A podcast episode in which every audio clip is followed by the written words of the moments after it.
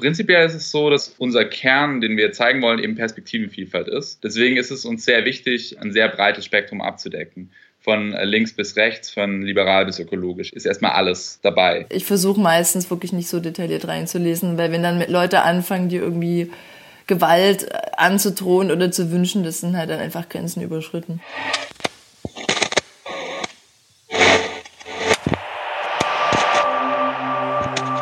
Flurfunk, der Medienpodcast aus Dresden. Und da sind wir wieder. Herzlich willkommen zu einer neuen Folge vom Flurfunk Medienpodcast aus Dresden mit uns, Peter Stavovi. Ja, hallo, Peter Stavovi, Blogger Flurfunk. Und Lukas Görlach, freier Journalist, viel für den öffentlich-rechtlichen Rundfunk tätig. Und wir sind schon äh, mitten ins Thema eingestiegen quasi genau. oder in die Themen viel mehr. Wir haben natürlich wieder viele Themen mitgebracht. Zum einen haben wir schon ganz kurz gehört Dario Nassal vom ja, Medien-Startup aus Leipzig, äh, The Buzzard. Genau, mit also dem haben wir ein Bussard. Interview geführt. Da reden wir gleich drüber, über die Crowdfunding-Kampagne und das Interview. Dann hat Lukas Sophie Koch, ähm, Vorsitzende der Jusos in Sachsen, getroffen zum Interview über Social Media und Politik. Genau, beziehungsweise wir haben geskypt und ähm, wir haben noch die zweite öffentliche Rundfunkratssitzung des MDR, also des MDR-Rundfunkrats, verfolgt, beziehungsweise du warst wieder in mhm. Leipzig, weil es dir so viel Spaß beim letzten Mal gemacht hat. Freude. Ja, und abschließend noch unsere Rubrik, worüber wir auch hätten sprechen können. Ja, und dann lass uns doch einfach gleich loslegen. Und mhm. zwar mit The Buzzard. genau. Ist das? das? ist ein Medien-Startup, wobei es sie jetzt auch schon einige Jahre gibt, aus Leipzig. Eins der wenigen Medien-Startups aus Mitteldeutschland. Ähm, ich werde nicht müde, das zu betonen, dass es davon zu wenige gibt. Die wollen mit einer Crowdfunding-Kampagne 250.000 Euro einsammeln. Ein ganz schön fetter Betrag. 30.000 ähm, haben sie schon zusammen. Ja, das ganze Projekt ist so ein bisschen, äh, naja, nicht vergleichbar. Das war viel größer. Krautreporter ist vielleicht bekannt. Das ist inzwischen eine Genossenschaft. Die haben damals über eine Million Euro eingesammelt. Ähm, die Bassardmacher haben eine breite Unterstützung also von prominenten Medienvertretern eingesammelt. Ich hatte auch drüber geblockt und ich muss sagen, ich finde es eine ziemlich beeindruckende Kampagne. Aber wir können uns ja mal anhören, was wir mit Dario so besprochen haben. Bei uns am Telefon ist jetzt Dario Nassal, beziehungsweise bei Skype in der Leitung von The Buzzard. Vielleicht, äh, Dario, am Anfang musste erst mal kurz erklären, was ist denn das eigentlich? Also was habt ihr vor? Ja, ja, freut mich, äh, mit euch zu sprechen.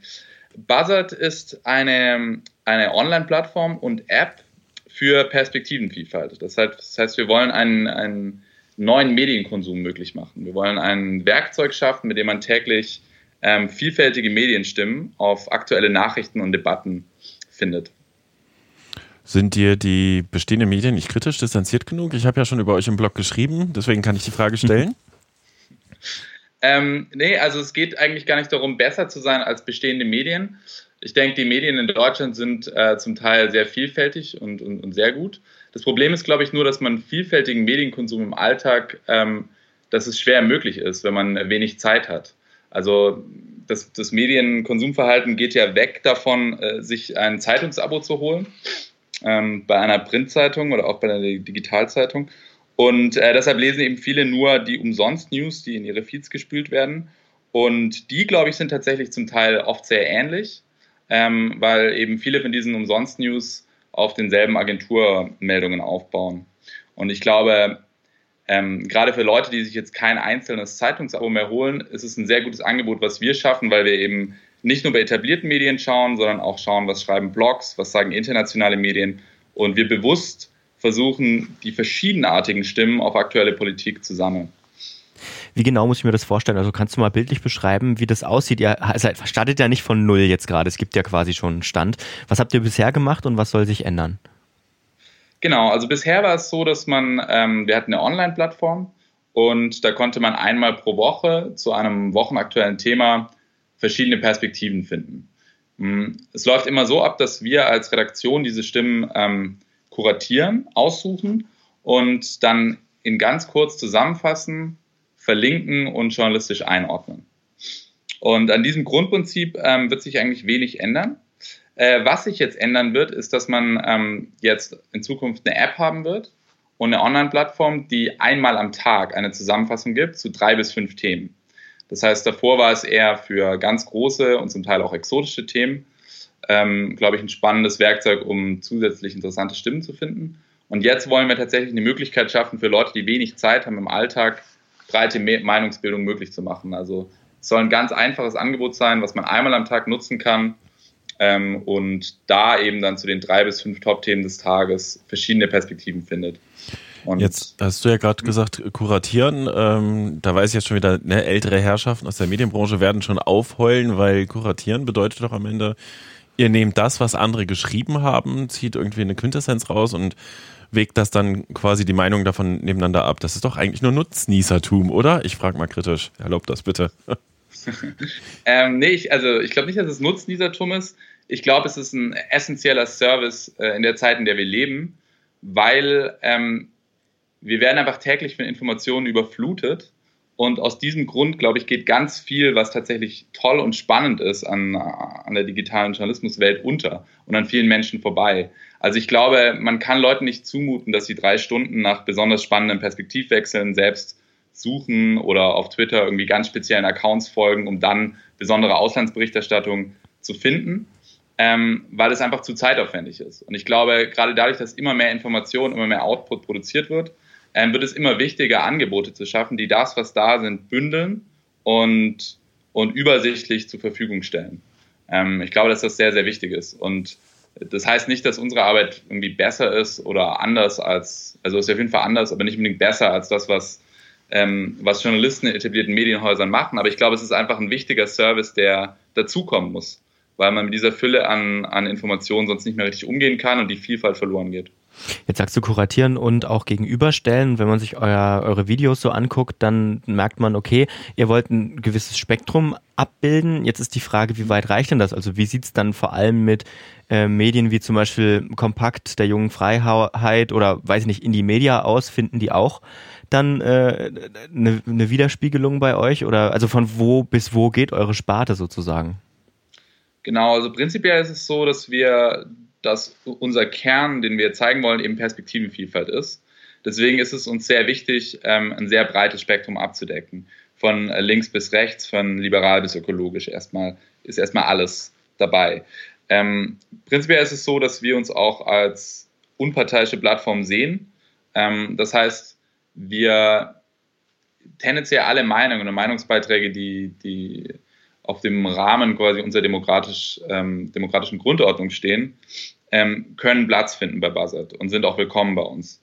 Ähm, die Grenze ziehen wir da, wo ähm, eben das Grundgesetz verletzt wird, wo menschenverachtende Äußerungen gemacht werden, wo klare Hass- und Hetzkommentare sind.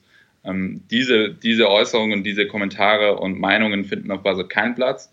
Aber alles, was sich im, im, im demokratischen Spektrum bewegt, ist bei uns, weil nur so können wir tatsächlich diese Perspektivenvielfalt ähm, darstellen die wir darstellen wollen. Ähm, das heißt also, äh, es ist jetzt nicht so, dass wir bei jeder Debatte irgendwie die absoluten Extrempositionen links und rechts zeigen, aber es gibt Debatten, wo es spannend sein kann, zu verstehen, wie zum Beispiel Menschen am rechten Rand denken und argumentieren. Und dann zeigen wir schon auch mal eine Perspektive von, kann es sein, dass wir mal eine Perspektive von Tichys Einblick zeigen. Also genau, es geht aber nicht darum, jeden Tag jetzt den Leuten irgendwie ähm, Compact oder Tichys Einblick oder in die Media in den Feed zu spülen. Ähm, aber eben bei Meinungen oder bei Themen, wo es relevant ist, eben das, das Spektrum zu weiten, da zeigen wir zum Teil auch Extrempositionen. Und wie macht ihr das da mit dem Faktencheck? Ich will da jetzt auch gar nicht in eine Richtung gucken, aber wie verifiziert ihr, dass immer die Fakten in dem, was ihr da äh, kuratiert, richtig sind? Oder zumindest, dass sie wirklich tatsächlich Fakten sind? Genau, also prinzipiell ähm, zeigen wir ja nicht wir kuratieren nicht Nachrichten, sondern Meinungen zu Nachrichten und Debatten.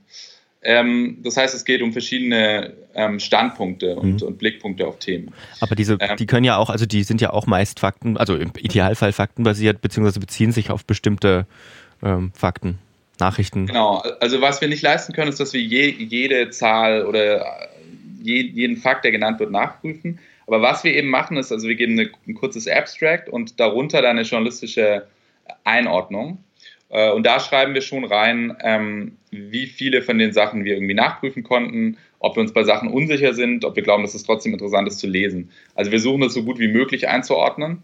Ähm, und wir haben auch ein Feature jetzt in der neuen App dabei, ähm, wo man sehen kann, auf welchen auf welchen, auf welcher Basis das Argument aufbaut. Also zum Beispiel zum Teil zeigen wir dann, okay, das ist das Kernargument und da sind drei Studien, auf die sich der Autor stürzt. So Da also, kann man selber eben schauen, glaube ich, diese Studien oder sind hier gar keine Studien, ist hier nur eine, eine persönliche Begegnung als, als Begründung äh, genannt. Mhm. Ähm, kann man dann selber darüber urteilen, aber wir können leider noch nicht in der ersten Version jeden Fakt nachprüfen. Es wäre leider zu aufwendig. Mhm, aber wenn ich es jetzt richtig verstanden habe, dann sorgt ihr dafür, dass das Transparenz, äh, transparent ist. Was wisst ihr, was wisst ihr nicht? Genau, das ist, glaube ich, der zentrale Punkt. Also wir machen immer transparent, was konnten wir rausfinden, wo sind wir uns unsicher und warum empfehlen wir das. Jetzt habt ihr vor, äh, 250.000 Euro einzusammeln, beziehungsweise ihr habt auf der äh, Seite auch so eine Marke bei 125.000. Mhm. Ähm, aus den Videos geht hervor, die App ist schon fertig. Äh, was habt ihr vor mit dem Geld? Wofür braucht ihr das? Genau, wir brauchen das Geld, um äh, jetzt tatsächlich eine, eine professionelle Redaktion aufstellen zu können. Und ähm, da wir eben diese große Umstellung machen zu einem Tool, was man einmal am Tag nutzen kann und soll, ähm, brauchen wir halt auch eine, eine Tagesredaktion, die jeden Tag da sitzt und äh, Artikel auswählt und einordnet ähm, und Quellen durchschaut. Und ähm, das, ist, äh, das ist sehr viel Arbeit und das ist eine wichtige Arbeit und die muss ähm, für Menschen gemacht werden, die, die dafür auch richtig bezahlt werden. Und dafür brauchen wir hauptsächlich das Geld plus eben um ähm, weiter Design und Entwicklung voranzubringen. Äh, Dario, wir, wir grinsen uns hier gerade an. Wir haben uns nämlich im Vorfeld noch eine fiese Frage aufgeschrieben. Erstmal danke bis hierher.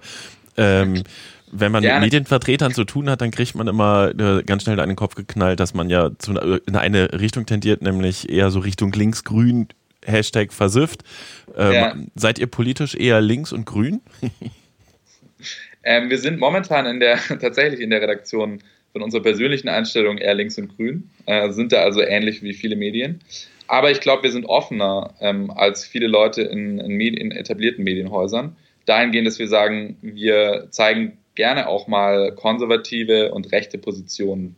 Und unser Ziel ist, also uns ist auch bewusst, ähm, dass das zum Teil kritisiert wird. Ähm, und also wir gehen damit auf zwei Arten um. Also das eine ist, dass wir transparent machen, was unsere Einstellung ist. Wir zeigen eben bei den Originalautoren immer, wo sie herkommen und wie sie eingestellt sind, wenn wir das rausfinden können und, und sagen das auch über uns selbst. Also werden auch Steckbriefe zu uns selbst anfertigen, wo man das nachlesen kann.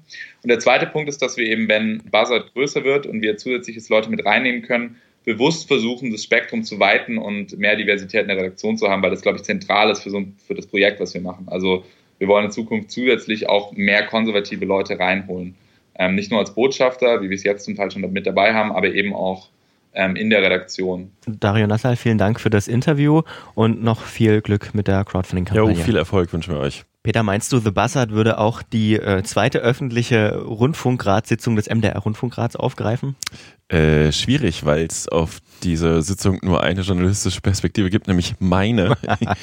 ich fand das, äh, wir sind schon mitten beim nächsten Thema. Ich habe ja äh, ähm, den Rundfunkrat erneut besucht, die zweite öffentliche Sitzung am 4. November und ähm, ganz witzig, der noch Vorsitzende des MDR-Rundfunkrats sprach an, er begrüßt auch die Medienvertreterinnen und Vertreter. Ich war aber der Einzige, ich war der, das Medienvertretung.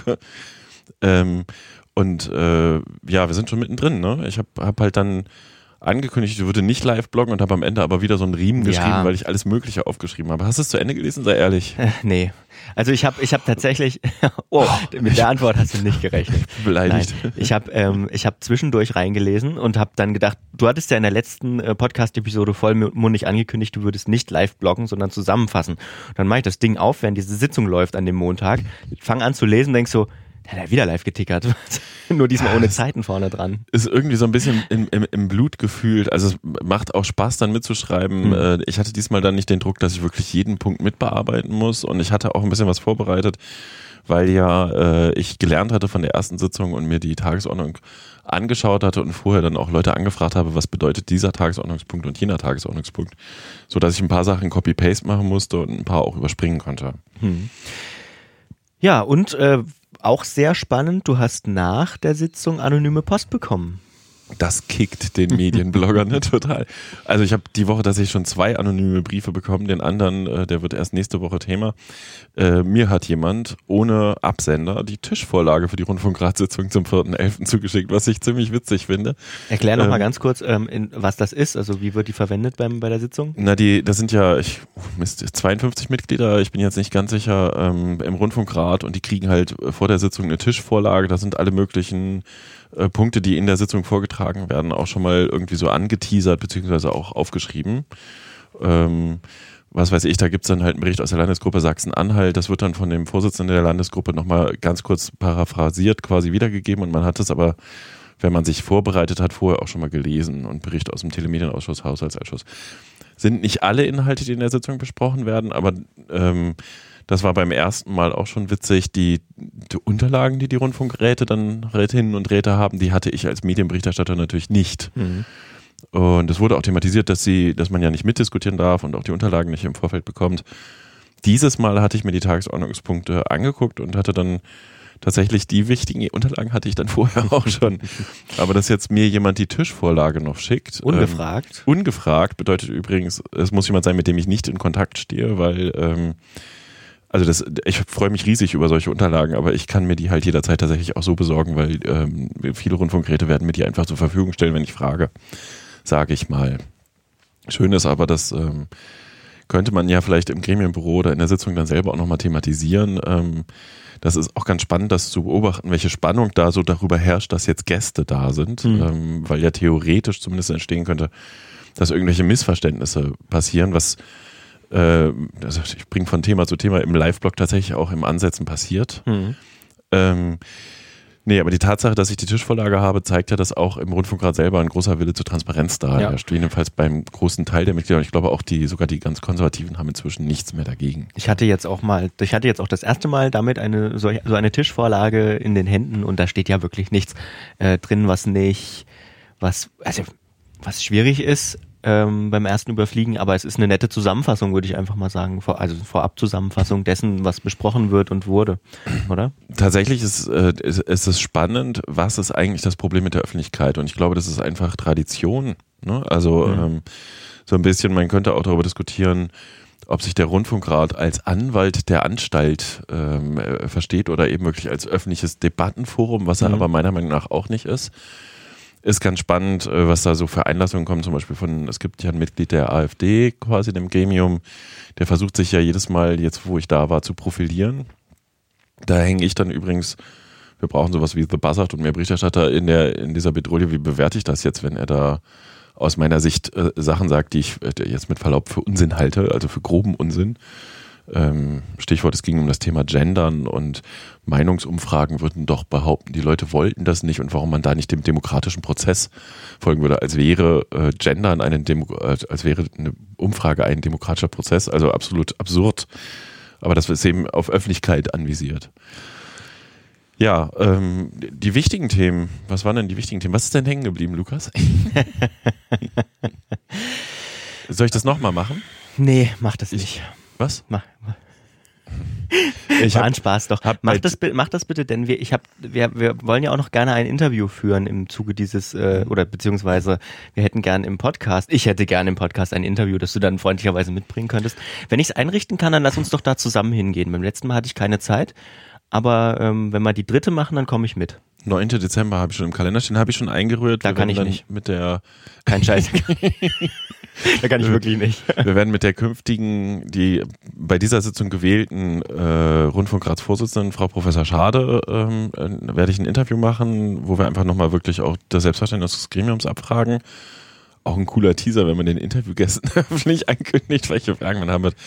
Ähm, ich will mal so sagen, es gab, die Sitzung hatte eine Neuwahl der Vorsitzende des Rundfunkrats und ähm, dazu muss man aber wissen, dass sich der Rundfunkrat ja aus drei Ländergruppen zusammensetzt und äh, danach gesetzt zwei Jahre mäßig äh, der Turnus ist, dass die wechseln. Das heißt, ich hatte auch dann im Blog auch geschrieben, Spoiler, sie wird die Wahl, ich bin darauf hingewiesen worden, ich habe Gewinnen geschrieben, aber sie wird äh, gewählt werden, weil sie gewinnt nicht, wenn sie keine Gegenkandidaten hat, so in dem Sinne. Ja, ja. Und die Landesgruppe vorher selber in Sachsen-Anhalt bestimmt halt, wer aus ihren Reihen für den Vorsitz vorgeschlagen wird. Mhm. So ähm, also jetzt habe ich falsch gesagt, Frau Professor ist aus Thüringen, Sachsen-Anhalt hatte bis gerade den Vorsitz mit dem äh, Vorsitzenden. So, das war ein wichtiges Thema und ähm, ein zweites wichtiges Thema sind doch eigentlich die Zwischentöne gewesen, oder? Also eigentlich ist doch das Spannende immer, immer das, was am Rand passiert.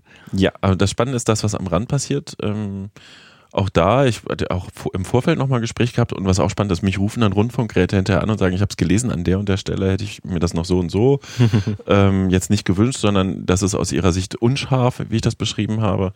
Ich habe jetzt im Nachgang aber nichts mehr geändert, weil das waren jetzt so nur Kleinigkeiten. Hm.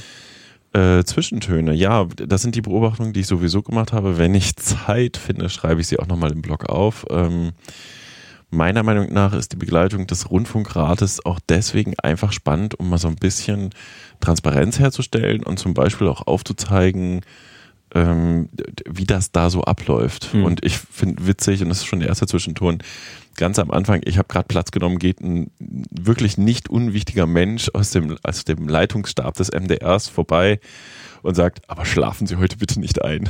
ich habe mich totgelacht. Äh, man muss dazu wissen, die meisten äh, habe ich schon mal interviewt, man kennt sich so ein bisschen, die wissen, dass ich das dann nicht aufschreibe und sie damit in Verbindung bringe oder so.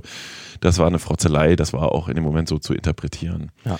Äh, das ist aber, also alle äh, Leitenden, es müssen, also mehrere leitende Personen des MDR sind dann während der Rundfunkratssitzung auch da, um im Zweifel Rede und Antwort zu stehen. So und ein anderer Zwischenton, das ist mir so das Wichtigste von der Beobachtung. Man sieht schon, das habe ich auch aufgeschrieben, dass die Intendantin zum Beispiel schon sehr genau guckt, was kommt als Feedback auf das, was sie sagt. Also sie hat zum Beispiel dann äh, den Produzentenbericht äh, vorgestellt oder das eingeleitet. Ähm, sie hat den Gleichstellungsbericht eingeleitet. Mhm. Sie gibt so die grundsätzlichen Positionen wieder und wenn da dann Widerspruch kommt, dann geht sie auch darauf ein. Und ich, das ist meiner Meinung nach, wie Politik passiert in so einem Gremium. Es gibt ja oft dieses Vorurteil, der Rundfunkrat sei gesteuert oder würde steuern, aber man merkt zum Beispiel auch, dass wenn jetzt, da gibt es noch so Strukturen, es gibt keine Freundeskreise wie im ZDF-Rundfunkrat oder im, mhm. im ZDF-Fernsehrat, sondern ähm, wenn die Linken was vorschlagen, dann kommt von den Konservativen gewöhnlich irgendwie Gegenfeuer und umgekehrt äh, auch. Es gibt noch so diese klassischen Strukturen so ein bisschen. Und da finde ich wirklich spannend, wie die, wie die Intendantin reagiert und ähm, dass tatsächlich da auch ein Gefühl, kann man das dem Rundfunkrat so präsentieren? Äh, wie stellen wir uns hier da, wie sind wir da aufgestellt, haben wir das gut gemacht, haben wir das nicht gut gemacht. Der Rundfunkrat da also wirklich diese Funktion wahrnimmt, nachträglich zu, zu kontrollieren. Mhm. So, dann fand ich einen äh, anderen schönen Zwischenton, ähm, dass der Verwaltungsratschef, wenn ich das richtig wahrgenommen habe, einfach nochmal einleitend, als er über einen äh, Punkt reden sollte, gesagt hat, ich möchte nochmal darauf hinweisen, wie das formale Verfahren ist. Klassisches Machtspiel, klassische Machtspielaussage. Der Verwaltungsrat ist ja tatsächlich äh, zum Teil aus dem Rundfunkrat gewählt und zum Teil von Länd mit Ländervertretern nochmal besetzt, wenn ich das richtig weiß. Und die überwachen ja die Geschäftsführung, also den Haushalt quasi. Ja. Und da gibt es jetzt eine Änderung, ähm, und das ist ein ziemlich dickes Ding, dass der Rundfunkrat schon im Mai und im September jeweils die Berichte, die Zwischenberichte vorgelegt bekommt, die die Verwaltung sowieso machen muss vom Verwaltungsrat. So dass der Rundfunkrat nicht erst am Ende des Jahres erkennt, oder oh, hat jemand eine Million überzogen oder da sind so und so viele Millionen aus dem Nachrichtenetat in den Unterhaltungsetat oder so verschoben worden und das danach nur noch zur Kenntnis nehmen kann, sondern dass die jetzt zwischendurch schon einen Eindruck bekommen. Ja, so und letzter, letzter Zwischentone, Beobachtungspunkt. Ähm, dieses Mal waren es drei Gäste. Ne? Also Finde ich schon bemerkenswert. Beim ersten Mal waren wir neun oder elf oder so, das weiß ich nicht mehr ganz genau. Auch mehrere Journalistinnen und Journalisten. Äh, dieses Mal waren außer mir noch, ja, oder es waren drei oder vier, das war nicht ganz klar zu erkennen. Ein älterer Herr, der sich draußen traf ich den, ja, er sei Unternehmensberater, aber jetzt aus Neugier nur da. Der musste dann zwischendurch gehen und äh, neben mir saß eine junge Frau, die dann äh, nicht so richtig raus wollte, warum sie da war. Ich würde denken, eine Bewerberin für irgendeinen Posten. Ähm, und wenn ich mal einen Kritikpunkt anbringen darf, hätte ich nicht nachgeguckt auf der Seite des Rundfunkrats, wann die nächste Sitzung ist, hätte ich die verpennt. ne, wo man schon wieder fragen kann, ja klar, das Gremienbüro ist jetzt nicht dazu verpflichtet, mich einzuladen oder Journalisten, Medienvertreter einzuladen. Ähm, aber wenn man Transparenz will, wäre das schon ein netter Service. Meinst gewesen. du, es würden mehr Leute kommen oder mehr JournalistInnen kommen, wenn man gezielt einladen würde? Keine Ahnung, weil tatsächlich die Gefahr besteht, dass man einschläft mittendrin. ähm, es war wohl noch ein Kollege von Radio Blau angemeldet, der beim ersten Mal auch dabei war. Den habe ich da aber jetzt im Nachgang auch die Berichterstattung gar nicht wahrgenommen, muss ich zugeben. Ähm, das weiß ich nicht. Ich glaube auch ehrlich gesagt tatsächlich, dass die das Angebot, dass Öffentlichkeit da ist und dass wenn kontroverse Punkte kommen, dann wird die auch genutzt. Das finde ich gut. Ich mh, mm, bin nicht sicher, ob äh, der Flurfunk-Blog jedes Mal so einen Riemen schreiben muss. Eigentlich unwichtig, ähm, naja, nicht unwichtig, sondern. Das ist vielleicht so wie bei Stadtratssitzungen im, im Lokaljournalismus beispielsweise, dass es super ist, wenn jemand dort ist und sich die alle anschaut und da in den Themen mit drin steht und dann eben zu gegebenem Zeitpunkt wenn mal irgendwas Berichtenswertes ähm, aufploppt, dann auch da ist und das einordnen kann und das mitbekommt und so weiter und so fort. Aber nicht jede Rundfunkratssitzung muss quasi sag ich mal, live geblockt werden vielleicht. Ja, wobei das finde ich, das ist eine spannende Frage, weil ich habe früher die Tageszeitung, also es gab mal eine Phase, da hat der Dresdner Stadtrat sehr viel getwittert, ne? also mhm. verschiedene Stadträte aus der Sitzung raus und da konnte man, das war ein bisschen wie eine Soap, das war teilweise sehr unterhaltsam, man konnte Popcorn dazu futtern. Und wenn man sich dann angeschaut hat, wo also die Sächsische zum Beispiel drei oder vier Themen dann rausgepickt hat, dann ist es schon so, dass man nach ein paar Mal gedacht hat, oh, einzelne Punkte vermisse ich jetzt aber irgendwie schon. Oder, oder das, hätte ich das jetzt nicht live verfolgt bei Twitter, das ist dummerweise wieder ein bisschen eingeschlafen, mhm. dann ähm, hätte ich wahrscheinlich bestimmte Punkte gar nicht mitbekommen. Insofern, ja, aber es ist ja sowieso immer eine Frage der Gewichtung wer gewichtet das? Also ja, das ist halt so die Aufgabe ne? der Medien, das stimmt. Ja. Wobei wir haben ja heute die Zeit, es wird ja nicht mal auf Papier gedruckt, es gibt nicht begrenzte Seitenumfänge, dann, wenn ich Spaß dran habe und also mhm. wir können jetzt nochmal darüber diskutieren, was macht mir daran eigentlich Spaß? Finanzieren tut dir das aber keiner. Das ist die andere Frage. Nee, finanzieren tut mir das keiner. Ähm, ich, ich betrachte, also ich bin ja jetzt auch zweimal hingefahren, du kannst ja die Spritkosten schon ausrechnen, bin ja. mit dem Auto gefahren. Ähm, ich habe ein Steady-Angebot. Ich druck dir mal aus, wann die Züge fahren. ich würde den verpassen, wenn du wüsstest, wie spät ich immer da losballere. Ähm, ich habe, also es, es gibt mehrere Ebenen. Das eine ist, ich habe tatsächlich Spaß daran, ähm, solche Sachen transparent zu machen. Ich finde viele Sachen auch, ich verstehe einige Sachen nicht. Einiges unter Umständen langweilig, aber ähm, ich finde das gut, dass das so transparent wie, transparent wie möglich ist, weil ich glaube, Transparenz ist so die, die große Chance der Zukunft. Mhm. Für alle möglichen Inhalte, für Politik, für Kommunikation dann muss ich zugeben, dass es mir natürlich, das kitzelt ja auch meine Eilkeit, wenn da jemand Wichtiges vorbeigeht. Also am Anfang kamen auch ein paar Rundfunkgeräte, die ich kenne, schön, sie heute hier zu sehen und so. Hm, da fühlt sich der kleine Medienblogger auch geschmeichelt oder so. Und hinten raus, da gibt es vielleicht demnächst auch noch was zu erzählen, ähm, kriege ich weitere Informationen, ich baue mein Netzwerk aus, ähm, es ergibt sich vielleicht auch noch das eine oder andere daraus. So, das ist so, ähm, also mir das hat mir tatsächlich auch wieder Spaß gemacht. Äh, wenn ich davon leben könnte, würde ich nur sowas machen, muss ich zugeben. Hm. Ja, kann ich voll, kann ich voll verstehen. Dann fahr du doch mal hin und ticker mit. Na, wie gesagt, ich habe ja gesagt, ich würde mitkommen, aber am 9. Dezember kann ich wirklich nicht. Ja, ja, ist klar. Wir brauchen, also du hattest ja noch, wir können ja, du kannst ja auch ein Blablacar-Angebot machen. Wer mit ein was? Ein, ein, na, so, so, so, so ein Mitfahrgelegenheitsangebot machen. Äh, wer will mit Peter Stabowi zur nächsten Rundfunkratssitzung aus Dresden? Dann nimmst du ein paar Leute mit. Mm, ja, vielleicht noch ein wichtiges Thema ähm, aus der Sitzung selber war ja der Gleichstellungsbericht übrigens, der jetzt auch inzwischen öffentlich ist. Den können wir dann in den Shownotes noch verlinken. Das habe ich im Blog noch nicht gemacht. Mhm.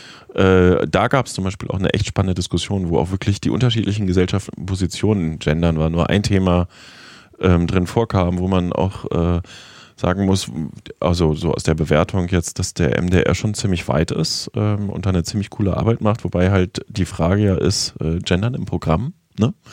Und da sagte dann die Genderbeauftragte, die Gleichstellungsbeauftragte, Genderbeauftragte, Frau Müller dann, äh, ja, da müsse sie halt damit leben, dass die redaktionelle Entscheidung erstmal anders ausgefallen sei und es eben nicht im Programm gegendert würde. Lass uns doch den ähm, Gleichstellungsbericht in einer der kommenden Folgen noch ein bisschen genauer angucken. Können wir machen. Ne? Ja. Der liegt vor, der ist öffentlich, ja. ähm, können wir dann ein bisschen auswerten. Das können wir gern mal machen. Da holen wir uns vielleicht noch Unterstützung von jemandem, der Ahnung hat. Ein Thema will ich noch ganz kurz anteasern, das gefiel mir auch. Das, also, das sind, ich könnte ja noch 40 Zwischentöne nennen. Mhm. Ähm, Ganz witzig fand ich noch, äh, die Frau Professor Schad hat aus dem Telemedienausschuss noch berichtet, dass der Telemedienetat des MDRs fast aufgebraucht sei. Da hatte dann im Nachgespräch, hat mir eine Quelle interpretiert, das sei doch die Andeutung, ob man das noch erweitern müsse, also ob da noch mehr Etat rein müsse. Und eine andere sagte, nee, das sei der Hinweis darauf, dass äh, der Haushalt dort genauer angeschaut werden müsse und man da nicht überziehen dürfe, sonst müsse man, die müssen ja immer so einen Drei-Stufen-Test machen. Disclaimer auf, das ist ein Gutachten was die öffentlich-rechtlichen beim in Online dürfen im Vergleich zu den privaten. Klammer zu. Doppeldisclaimer, ich habe beim letzten Drei-Stufen-Test als Gutachter mitgewirkt. Mhm. Ähm, ziemlich großes Projekt mit Professor Hagen von der Universität hier in Dresden. So, ähm, da war zum Beispiel so ein Interpretationsspielraum.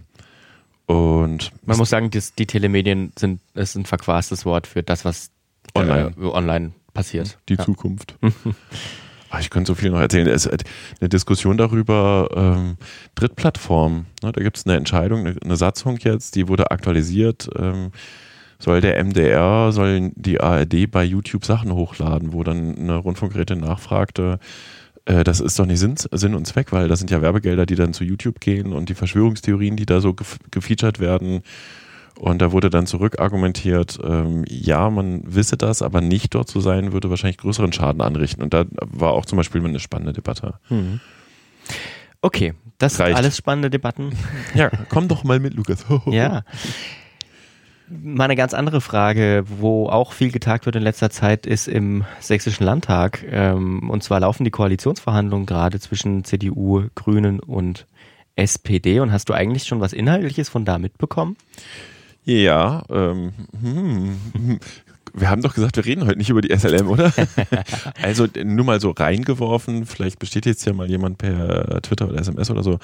Äh, SLM soll ein ziemlicher Streitpunkt sein und bislang kann man sich so gar nicht verständigen. Aber lass uns mal über andere Themen reden Ja. heute. Ähm, Also gerne dazu würden wir mehr wissen, aber es dringt tatsächlich relativ wenig nach außen, muss man sagen. Die Sächsische Zeitung hatte dieses äh, diese Woche war ein Hintergrundbericht so ein bisschen, aber es war jetzt auch nicht so, dass ganz große Sachen da drin gestanden hätten.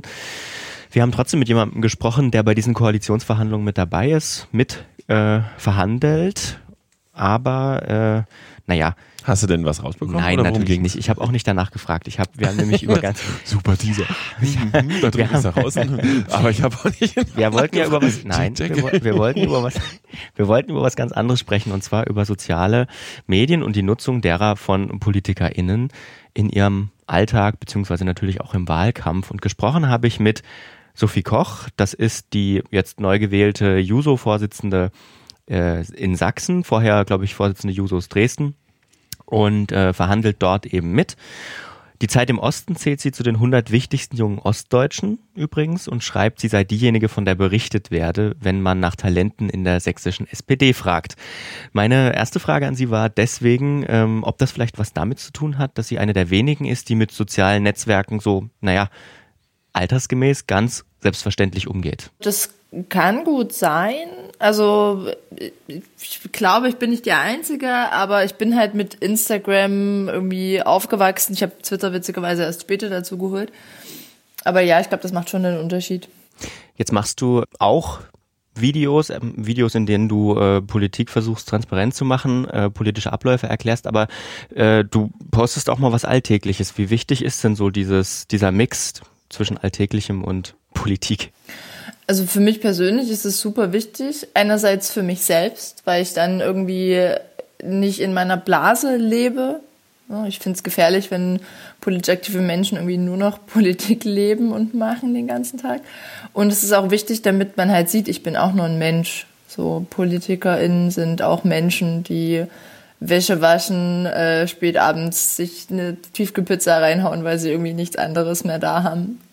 Du hast mal irgendwie geschrieben, ähm, da muss man einfach nur mal von einer kaputten Waschmaschine twittern und dann, äh, oder gesagt hast du das in einem anderen Podcast, man muss nur von einer kaputten Waschmaschine twittern und schon ist man in der freie Presse im Newsletter drin. Also hat schon Wirkung. Ja, das war eine witzige Situation. Ähm, ich glaube auch ein bisschen dem geschuldet, dass wir sonst über die Koalitionsverhandlungen nichts geschrieben haben. Aber klar, äh, wenn man irgendwie einmal so eine, in Anführungszeichen, Person des öffentlichen Lebens ist, kann es halt auch sein, dass, keine Ahnung, die, die kaputte Waschmaschine, der Wocheneinkauf, ähm, der Urlaub äh, politisch wird. Wie anstrengend ist es, so diese so so Social Media Arbeit in den Alltag zu integrieren? Also am Ende, Ende, jeder, der sich damit mal beschäftigt ist, weiß, das ist natürlich auch harte Arbeit. Ja, mein Vorteil ist halt, also wenn ich jetzt Instagram und Twitter angucke, da plane ich halt nichts. Das ist wirklich einfach, wie mir gerade ist, danach poste ich was. Und das ist das Entspanntere. Anstrengend ist es bei YouTube, da ist jetzt auch eine längere Pause, einfach weil ich das zeitlich gerade nicht geschafft habe und auch mein äh, Kameramann einfach, wir brauchen beide eine Pause, haben gesagt, ehe wir jetzt so ein halbgares Video raushauen, warten wir lieber ein Stück und machen es dann nochmal gut. Ähm, wie wichtig ist denn das, auch diese alltäglichen Sachen im Politikbetrieb mal zu, zu teilen? Also bei Twitter zum Beispiel hört man von dir oder liest man von dir relativ häufig aus den Koalitionsverhandlungen, dass der Kaffee alle ist. Also wie wichtig ist denn so diesen, diesen Einblick auch, sag ich mal, in das softere Politik geschehen? Ich finde es super wichtig. Also gerade, ich finde es auch großartig, wenn Abgeordnete ihren Alltag zeigen von Ausschusssitzungen, auch mal wie lange das geht. Weil ganz oft weiß man halt nicht, was machen die eigentlich den ganzen Tag. Man sieht sie dann mal im Plenum sitzen, aber oder halt ja in Anzügen irgendwo rumläufen und das war's. So, und ich wollte halt auch mal zeigen, bei uns, wenn halt 21 Uhr der Kaffee alle ist, dann ist halt die Stimmung wirklich kurz mal gereizt, weil wir auch nur Menschen sind, die müde sind. Und im Endeffekt versuche ich auch einfach ein bisschen Humor in die Sache zu bringen. Also zu zeigen, dass Politik einerseits Spaß machen kann, andererseits auch anstrengend ist, aber vor allen Dingen man ein ganzes Stück auch Selbstironie braucht in der Sache. Wie sieht's mit Feedback aus? Also was erreicht dich da so? Die meisten reagieren immer so bei Instagram mit witzigen Stickern. ja, auch die also viele sagen wirklich, dass es, äh, dass sie Respekt haben, gerade wenn ich so lange Tage poste, aber auch, dass es halt wirklich cool ist, so Einblicke zu bekommen. Also ich merke das vor allem bei YouTube-Videos, wenn die erklärender sind oder wenn ich mal ein Statement auf Instagram abgebe, dass viele Menschen froh sind, halt einfach mal einen Einblick zu bekommen, den man sonst nicht kriegt. Wie sieht's aus? Hast du auch schon Erfahrungen mit negativen, also mit Hatern gemacht? Ja, total. Also zum Glück bei Instagram und Twitter hält sich in Grenzen, auch weil ich da rigoros, das sage ich auch so, wegblocke. Das sind meine, meine Goodies, meine Wohlfühlplattformen. Ähm, aber bei Facebook lädt sich und auch bei YouTube äh, regelmäßig, wenn ich gerade was gegen die AfD schreibe oder so, regelmäßig so ein Hate ab. Richtig krass war es beim Wahlalter 14, das haben wir im Wahlkampf gefordert und dazu auch eine Kachel bei Facebook gespielt. Und da sind wirklich Hunderte aus ihren Löchern gekrochen und, und haben dort Hass abgelassen, wo ich mich echt gefragt habe, wie viel Angst kann man eigentlich vor jungen Menschen haben? Das war schon krass. Wie gehst du damit um? Ich habe Kommentarleseverbot bekommen irgendwann. Also es war, ich habe wirklich, die meisten Sachen gehen irgendwie an mir vorbei. Ich hatte meinen ersten Shitstorm schon 2015, da war ich noch nicht mal wirklich mittendrin im Parteibetrieb. Deswegen war ich, glaube ich, ein bisschen abgehärtet, aber es, ich versuche meistens wirklich nicht so detailliert reinzulesen, weil wenn dann Leute anfangen, die irgendwie Gewalt anzudrohen oder zu wünschen, das sind halt dann einfach Grenzen überschritten. Ist dieses, sag mal, diese Arbeit mit sozialen Medien, du, du hast schon gesagt, du ähm, machst zumindest zwei Kanäle eher so, was dir gerade einfällt, was dir so, was dich so im Alltag umtreibt. Ich stelle mir das jetzt schwer vor, wenn sich PolitikerInnen, die vielleicht nicht so einen Bezug zu neuen Medien haben, dazu zwingen müssen, dann wird es manchmal ein bisschen cheesy. Ja, dann entsteht so ein äh, Amtor-Video was oder so ein CSU-Video. Ich bin auch der Meinung, niemand sollte sich in irgendwie Kanäle zwingen, wo er oder sie sich nicht wohlfühlt. Aber andererseits ist halt komplett ohne Social Media auch schwierig. Man kann sich auch einfach kompetente Leute in sein Team holen. Also gerade wenn ich so dran denke, Bundestagsabgeordnete, die, die vielleicht nicht so die jüngsten sind und mit Instagram nicht so viel Erfahrung haben, dann können die sich immer noch aber Leute reinholen. Ich glaube, bestes Beispiel ist für mich immer noch ähm, der Fahrer von Dietmar Bartsch auf Instagram, der irgendwie eine riesige Follower-Reichweite hat und über ihn bekommt man so ein bisschen Einblick, was Dietmar Bartsch eigentlich den ganzen Tag macht. Also, also dieser, dieser Kanal, dem nicht mal sein Fahrer, ist halt so ein cooles Beispiel. Und genauso könnte man als Angestellte von äh, Abgeordneten auch einfach Dinge posten, wenn die Person selber das halt nicht so gut kann. Parteien müssen sich ein bisschen verändern, um ja, junge Menschen mehr Lust auf Politik zu machen. Liest man jetzt häufiger. Äh, wie kann das aus deiner Sicht gelingen? Naja, es bringt jetzt nichts, wenn wir alle mega coole YouTube-Kanäle aufmachen, die aber inhaltlich weg sind von der Realität junger Menschen. Also wenn ich mir jetzt angucke, wie viele gegen Artikel 13 auf die Straße gegangen sind, wie viele bei Fridays for Future mitlaufen, wenn Politik die erreichen will, müssen wir halt gleichzeitig auch sowas wie Uploadfilter verhindern oder eben den Klimaschutz vorantreiben und das dann gleichzeitig aber in die Welt von jungen Menschen bringen. Also zu Social Media, äh, in Schulen. So, ich finde, da ist auch immer noch ein riesiger Ausbauwert. Also es, es kann auf jeden Fall noch ausgebaut werden bei allem, was man so im Internet erreichen kann, welche Rolle spielt denn für dich das Analoge noch? Also so Haustürwahlkampf, Vororttermine, so Plakate? Ich finde es immer noch wichtig, gerade außerhalb vom Wahlkampf. Also ähm, ich finde es wichtig, dass Abgeordnete, aber auch Parteien an sich trotzdem präsent sind und mit Leuten ins Gespräch kommen. Oder äh, was ich zum Beispiel total gern mache, ist zu Vereinen fahren oder Initiativen die äh, irgendwie Interesse haben an unserer Arbeit oder wir an deren Arbeit und sich mit denen auszutauschen. Das finde ich immer noch super wichtig. Zum Abschluss ähm, deine Profi-Meinung, welcher Social-Media-Auftritt ist besser, der von Martin Dulich oder von Michael Kretschmer? Oh, dazu müsste ich, oh, jetzt tippe ich in, äh, jetzt habe ich in einem Fettnäpfchen, dazu müsste ich, glaube ich, den Social Media Auftritt von Michael Kretschmer besser beobachten. Ehrlich gesagt folge ich Michael Kretschmer nur auf Twitter, glaube ich. Und da weiß ich nicht, da haut er komische Sachen raus. Deswegen würde ich jetzt einfach sagen, der, also der von Martin Dulich, nicht nur weil ich Martin persönlich mehr mag, sondern weil ich den von Michael Kretschmer wirklich einfach nicht kenne. Vielen Dank dir. Danke auch. So viel zu diesem Einblick und ich hatte in dem Interview einen kurzen, kurzen Podcast angesprochen, einen anderen, der mir nicht eingefallen ist, den möchte ich natürlich nicht unerwähnt lassen und zwar ist das der Podcast von Links betrachtet und den Link dazu, den findet ihr, ich wollte ja duzen, die HörerInnen, äh, in den Shownotes. Äh, ich habe mal eine Frage, Lukas. Welchen findest du denn besser? Den von Kretschmer oder den von Dulich, den Social Media Auftritt? Äh, schwierig. ich finde den von, von äh, der Frau des Ministerpräsidenten ziemlich gut. Annette Hofmann? Ja. Mhm. Ich finde keinen von beiden, ehrlich gesagt, herausragend, muss ich sagen. Ich würde jetzt die Antwort verweigern, weil ich würde da in Fettnäpfchen treten, weil ich verfolge den von Dulich in letzter Zeit nicht mehr so intensiv. Wir haben ja noch andere Themen, über die wir hätten sprechen können. Ähm, schönes Interview übrigens gerade, danke. Ähm, worüber reden wir noch?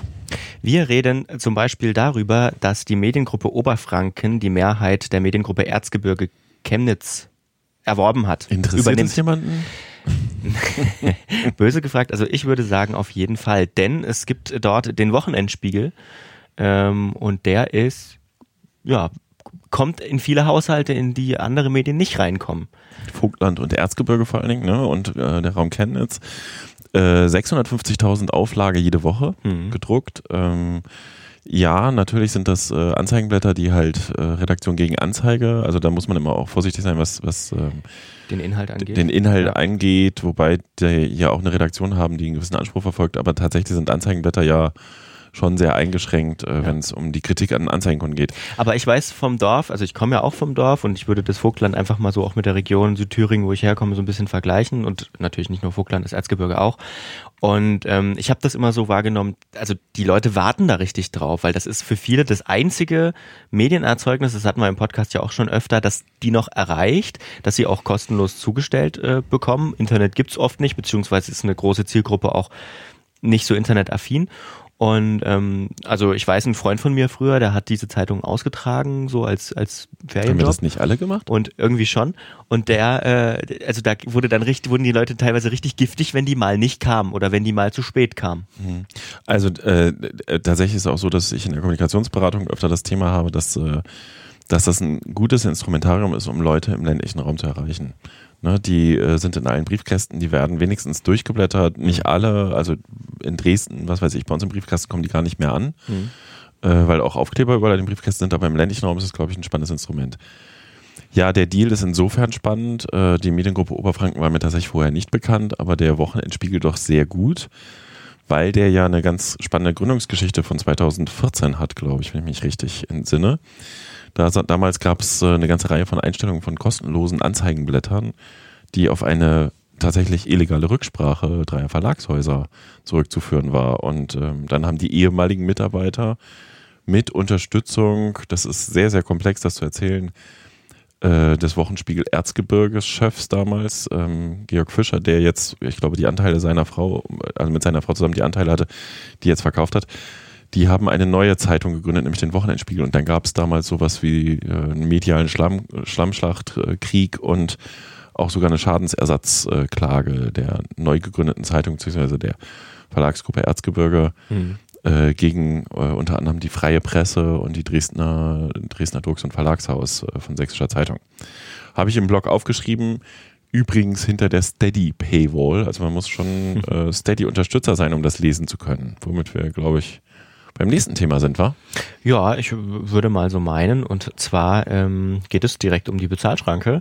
Du hast nochmal einen kurzen Blogartikel geschrieben, in dem du so erklärst, wie die Bezahlschranke eigentlich funktioniert. Und der ist nicht in der Bezahlschranke. Das wäre nämlich ziemlich dämlich. Habe ich drüber nachgedacht, das witzig fand, wie es so läuft. Ja, ähm, ja tatsächlich habe ich ja in einem großen Medienhaus äh, zum Hintergrundgespräch gesessen. Ähm, und dann sagt halt eine der Beisitzer, ja, ich wollte ja längst auch schon abgeschlossen haben und das wiederum begegnet mir recht oft. Ähm, Steady habe ich jetzt seit, ich glaube, Juli eingerichtet, ja.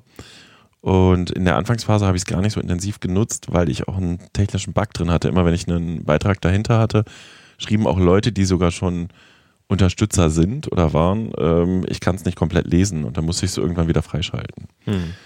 Ja, inzwischen es läppert sich so langsam. Ne? Ich bin jetzt bei 126 Euro pro Monat, wobei ich noch ein bezahltes Abo habe von dem Ministerium, das kein äh, PayPal und keine Kreditkarte hat und Steady also nicht nutzen kann. Da muss ich dann eine Rechnung schreiben. Ähm, das erfüllt im weitesten die Erwartung, die ich hatte. Ich hatte mir so vorgenommen 100 Euro bis Jahresende. Äh, ich hätte aber auch nichts gegen 500 Euro bis Jahresende übrigens. Naja, und äh, die Lehre ist, das haben die Steady-Macher vorher verkündet. Ich hatte ja mehrere Vorträge auch dazu gehört. Du musst die Nutzer fünfmal fragen. Ähm, der Blogbeitrag war jetzt bei dem einen oder anderen vielleicht Nummer drei, vielleicht Nummer vier. Diese Podcast-Folge ist jetzt Nummer fünf und wenn jetzt nicht morgen die Kasse klingelt, ähm, dann ist mir das auch egal. Dann mache ich trotzdem weiter. So. Übrigens, äh, wenn Sie diesen, ach, ich, ich, ich hab, wir haben es uns vorgenommen, du siehst, ich duze. wenn ihr diesen Podcast unterstützen wollt, dann ist genau das auch der richtige Weg übrigens. Genau, unterstützen Sie uns bei Steady.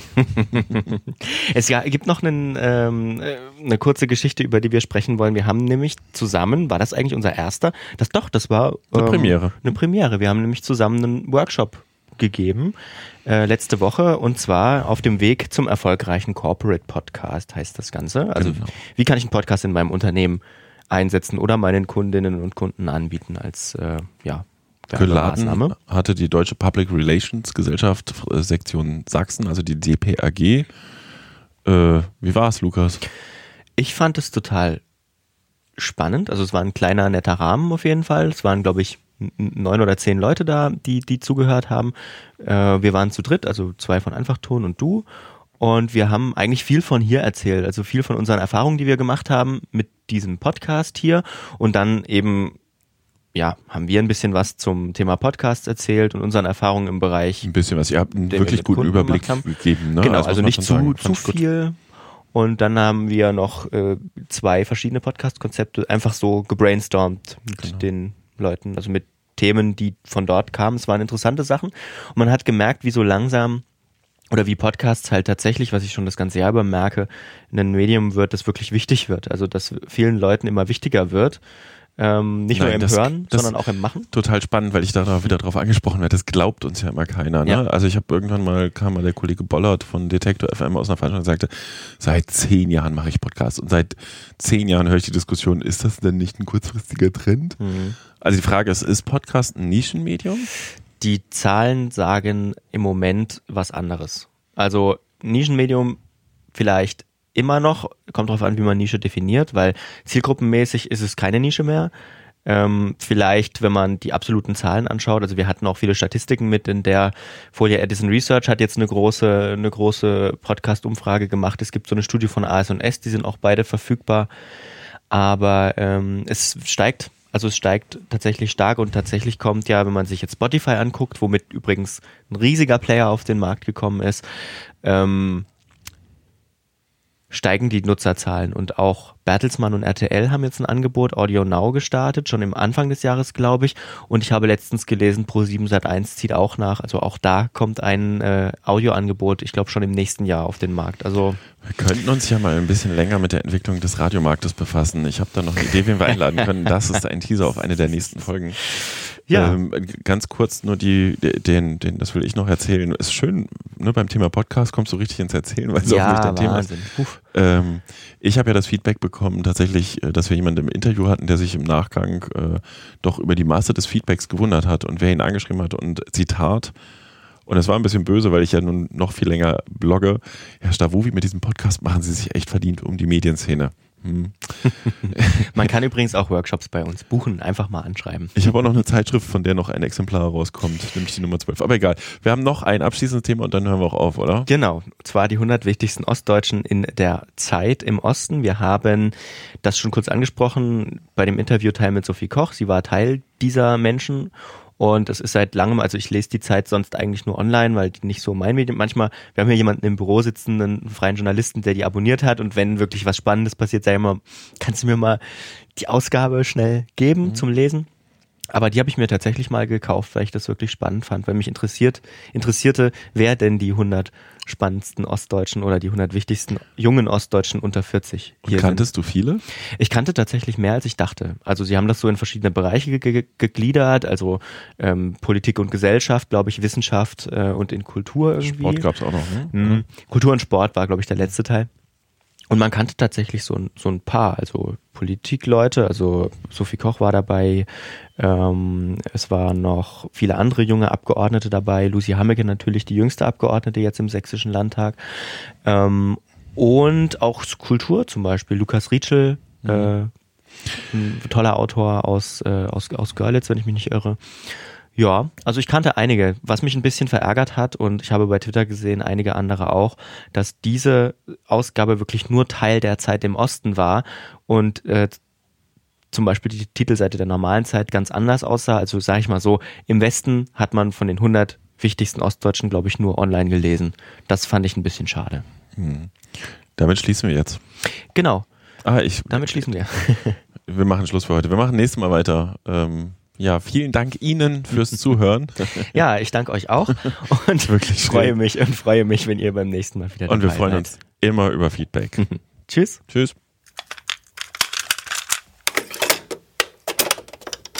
Eine Einfachtonproduktion 2019.